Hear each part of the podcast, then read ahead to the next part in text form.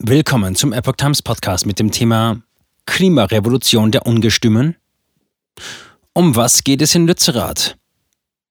Ein Artikel von Steffen Munter vom 15. Januar 2023.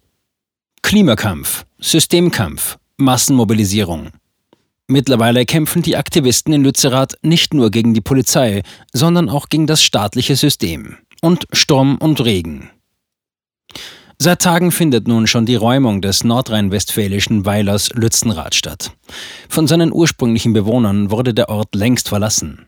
Der Energiekonzern RWE hatte das Land um die wenigen Häuser erworben, um die unter dem Ort befindliche Braunkohle abbaggern zu können. Sogenannte Klimaaktivisten besetzten die Gebäude seit 2020 mehr und mehr und wohnten dort fortan kostenlos.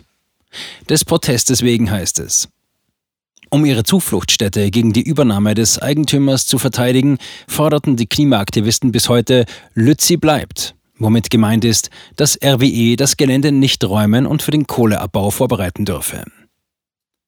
Die Polizei hat nach eigenen Angaben Stand Sonntag 15 Uhr alle noch verbliebenen Aktivisten aus Baumhäusern und von Bäumen heruntergeholt. Es sind jetzt nur noch die beiden im Tunnel übrig, sagte ein Polizeisprecher. Gesprochen wird bereits vom größten Polizeieinsatz in der Geschichte von Nordrhein-Westfalen. 10.000 Klimaaktivisten zwischen Polizei, Dauerregen und Sturm. In Lützerath und Umgebung sollen sich rund 10.000 Protestteilnehmer aufhalten, wurde von der Polizei zunächst geschätzt. Die Veranstalter der Proteste gaben die Zahl der Teilnehmer mit 35.000 an. Spätere Polizeiangaben, 14. Januar 23.51 Uhr, berichteten zudem von weiteren 5000 Personen, die sich Richtung Tagebauabbruchkante zwischen Keienberg und Lützerath in Bewegung gesetzt hätten. Dort sei es zu Konfrontationen mit der Polizei gekommen. Eine große Gruppe von Störern bewegte sich am Kundgebungsort an den Versammlungsteilnehmern vorbei. Sie liefen in Richtung der Abbruchkante des Tagebaus und in Richtung Lützerath. Die vielfach vermummten Personen übten an beiden Orten erheblichen Druck auf die polizeilichen Sperren aus und durchbrachen diese zum Teil. Seit Beginn der Räumung von Lützerath am Mittwoch seien insgesamt mehr als 70 Polizisten verletzt worden, die meisten davon bei der Demonstration am Samstag, sagte ein Polizeisprecher. Die Verletzungen gingen aber nur zum Teil auf Gewalt durch Demonstranten zurück. Teilweise seien die Beamten zum Beispiel auch im schlammigen Boden umgeknickt. Seit Mittwoch seien etwa 150 Strafverfahren wegen Widerstands gegen Polizeibeamte, Körperverletzung und Landfriedensbruchs eingeleitet worden, sagte der Polizeisprecher. Die Veranstalter der Demonstration und Sprecher der Lützerater Aktivisten warfen umgekehrt der Polizei Gewaltexzesse vor. Bei der Demonstration habe es ein unglaubliches Maß an Polizeigewalt gegeben, sagte eine Sprecherin von Lützerath lebt zur dpa. Eine Sprecherin des Sanitätsdienstes der Demonstranten sagte, es sei am Samstag eine hohe zweistellige bis dreistellige Zahl von Teilnehmern verletzt worden.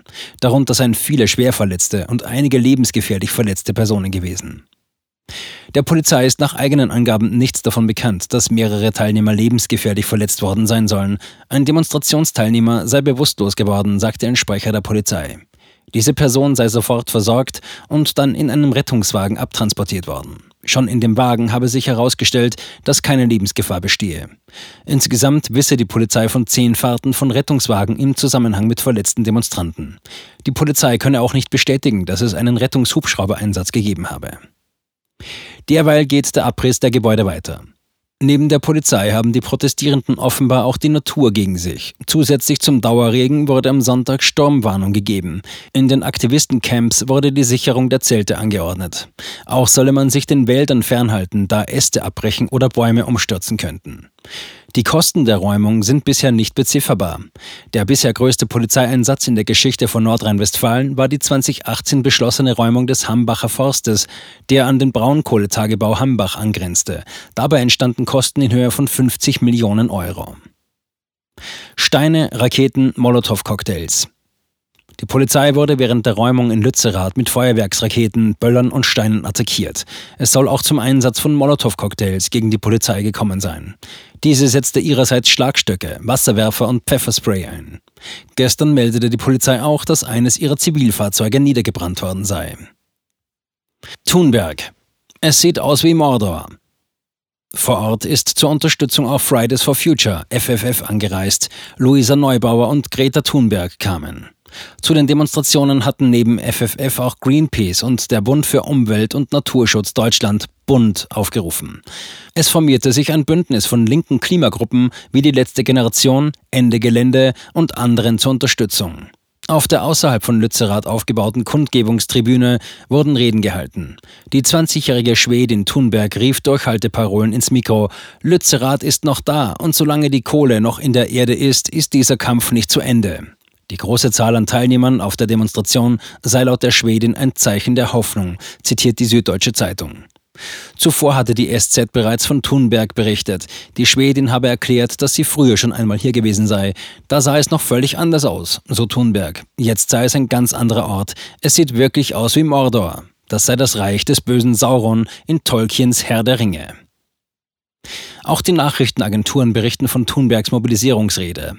Nach AFP-Angaben forderte die FFF-Gründerin in ihrer Rede, wir müssen die Zerstörung dieses Planeten stoppen. Thunberg heize die Ungeduld der jungen Menschen weiter an, gegen diese in Krisenzeiten abwägende und Kompromisse eingehende Bundesregierung.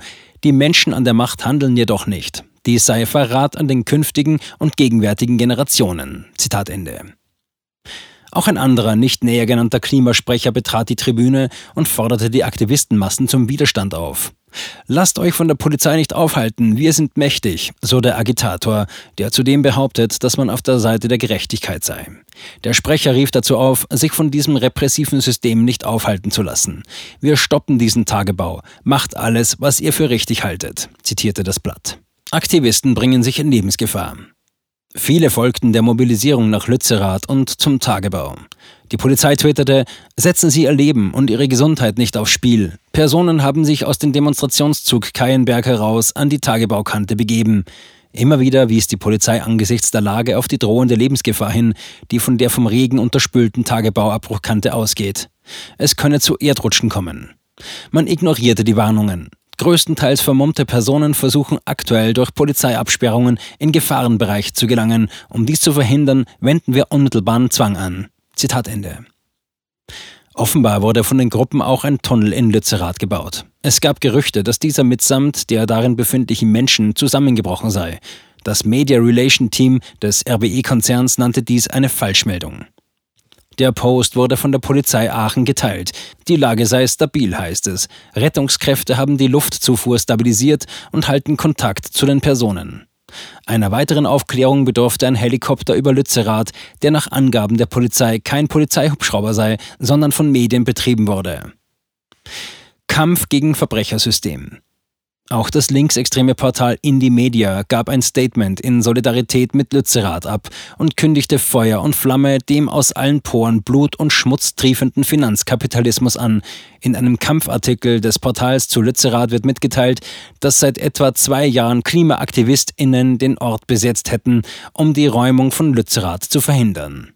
Nun würden mehrere tausend AktivistInnen, die sich der Räumung in den Weg stellten, von den Bullenschweinen brutal und gewalttätig aus dem Weg geräumt, heißt es in dem Artikel der Plattform, die auch von der Antifa für Bekennerbriefe oder die Brandmarkung von politischen Gegnern genutzt wird. Gegen die Grünen ergeht auf Indie-Media der Vorwurf, sie würden Hand in Hand mit RWE arbeiten. Es gehe einzig und allein ums Geld. Dafür versuche man, den Protest von KlimaaktivistInnen mit allen Mitteln ruhig zu stellen. Zitat Ende. Das lasse man mit sich nicht machen, kündigten die Verfasser an. Der Kampf gehe weiter. Wir sind wütend, wir sind laut und wir sind mehr. Jeder Pflasterstein, jeder Molly und jede Sitzblockade ist Ausdruck unserer Wut auf dieses verbrecherische, ausbeutende System. Man solidarisiere sich mit den KlimaaktivistInnen in Lützerath. Solidarität ist eine Waffe, heißt es abschließend. Fake News zur ersten Hilfe. Zu Lützerath heißt es bei Indymedia zudem, die medizinische Versorgung der von den Bullen verletzten Aktivisti wird dabei aktiv verhindert da SanitäterInnen der Zugang verwehrt wird. Unabhängige Presse wird ohne Akkreditierung nicht von der Prügelkolonne SICK durchgelassen, da diese sich natürlich bei ihrem ausgelassenen Schlagstock und Pfeffereinsatz nicht filmen lassen wollen. Zitat Ende. Erstaunlicherweise deckt sich der Indie-Media-Beitrag in einigen Kernaussagen mit den Worten der Landessprecherin der Grünen Jugend, NRW, Nicola Dichand. Diese sprach nach ARD-Angaben von Berichten, die man aus dem Dorf bekomme und die nicht zu rechtfertigen seien. Zitat, Bilder von Polizeieinsätzen, die AktivistInnen massiv gefährden, SanitäterInnen, die von der Polizei aus dem Dorf geschmissen werden und Presse, die nicht beobachten darf. Das ist das Gegenteil von einem deeskalativen Einsatz. Zitat Ende. Entgegen diesen Vorwürfen steht die Aussage eines Aktivistensprechers. Nach Angaben des Fokus kritisierte dieser am Samstagnachmittag Protestteilnehmer, die die Zufahrt von Rettungswagen behinderten. Das ist so unwürdig, sagte er. Schließlich gehe es um die eigenen Leute. Klimakämpfer oder Rote Garde. In einem Video der Organisation Lützi bleibt wird deutlich, dass es den Führern der Klimaaktivisten eher um einen Kampf gegen das Staatssystem geht als um die Natur. Zitat. Corona, Klima, Kriege, wir stolpern von einer Krise in die nächste. Zitat Ende. In Pakistan sei ein Drittel des Landes unter Wasser, während man in Europa die größte Dürre seit 500 Jahren erlebe, heißt es. Doch auch erneuerbare Energien haben Einfluss auf das Wetter. In einem Gastbeitrag in der Epoch Times meint Dr. Klaus-Peter Krause, bis zu seinem Ruhestand verantwortlicher Wirtschaftsredakteur, Ressortleiter der FAZ, Windkraftanlagen sind Wettermacher und erklärt, Windkraftanlagen bremsen den Wind aus. Auf der windzugewandten Seite entnehmen sie dieser Luftbewegung Energie und vermindern damit anschließend die Windgeschwindigkeit auf der windabgewandten Lehseite. Das habe Folgen für das Wetter. Geringere Wolkenbildung, mehr Sonnenschein, längere Traumwetterperioden, weniger Regen, Dürre und Austrocknung der Böden. Im Video werden die hohen Gaspreise und der Ukraine-Krieg den steigenden Umsätzen der Energiekonzerne gegenübergestellt. RWE habe seine Gewinnprognosen für 2022 von 3,6 auf 5,5 Milliarden erhöht und sei einer der 100 energieschädlichsten Konzerne der Welt. Eine Bilderabfolge, das RWE-Logo am Konzernhaus, ein Braunkohletagebau, ein Braunkohlebagger, der gesprengt wird. Seit zwei Jahren kämpften die Klimaaktivisten für den Erhalt der Dörfer um Garzweiler 2, wird behauptet, und auf Protestierende gezoomt, die ein Banner tragen: Burn Capitalism. Geschichtsbelesene Menschen könnten hier Parallelen aus dem Vorfeld der chinesischen Kulturrevolution finden, nur dass dort Mao selbst im Hintergrund die Fäden zog. Vergesellschaftung der Energieproduktion. Im Weiteren ist ein Protestzug mit roten Flaggen und einer Antifa-Fahne zu sehen. Wir lassen uns nicht länger von RWE und anderen Konzernen ausrauben, erklärt eine junge Agitatorin der vermeintlichen Klimaorganisation. Es sei Zeit, das einzufordern, was uns zustehe. Eine bezahlbare und klimafreundliche Stromversorgung für alle. Schon vor den Russland-Sanktionen war Deutschland unter dem Top 3 der weltweit höchsten Strompreise für Haushalte mit 33 US-Cent pro Kilowattstunde. In Frankreich lag man bei 18 Cent, in den USA bei 16 und in China und Russland bei 8 Cent. Die Lösung der Lützerath-Aktivisten für günstigere Strompreise ist einfach. Übergewinnsteuer für die Unternehmen, mit der wir unsere Rechnung bezahlen können. Doch die Forderungen gehen deutlich weiter. Wir wollen die Vergesellschaftung der Energieproduktion. Einer der Slogans in Lützerath bezieht sich auf das 1,5 Grad Ziel. Dazu sprach nach Spiegelangaben die Rheinische Post mit dem Klimaforscher und Meteorologen Mojib Latif. Dieser sei der Meinung, dass die öffentliche Debatte rund um die Räumung des Braunkohledorfs Lützerath derzeit ohne großen wissenschaftlichen Hintergrund ablaufe. Für das Weltklima sei die Verbrennung der Kohle unter Lützerath völlig irrelevant.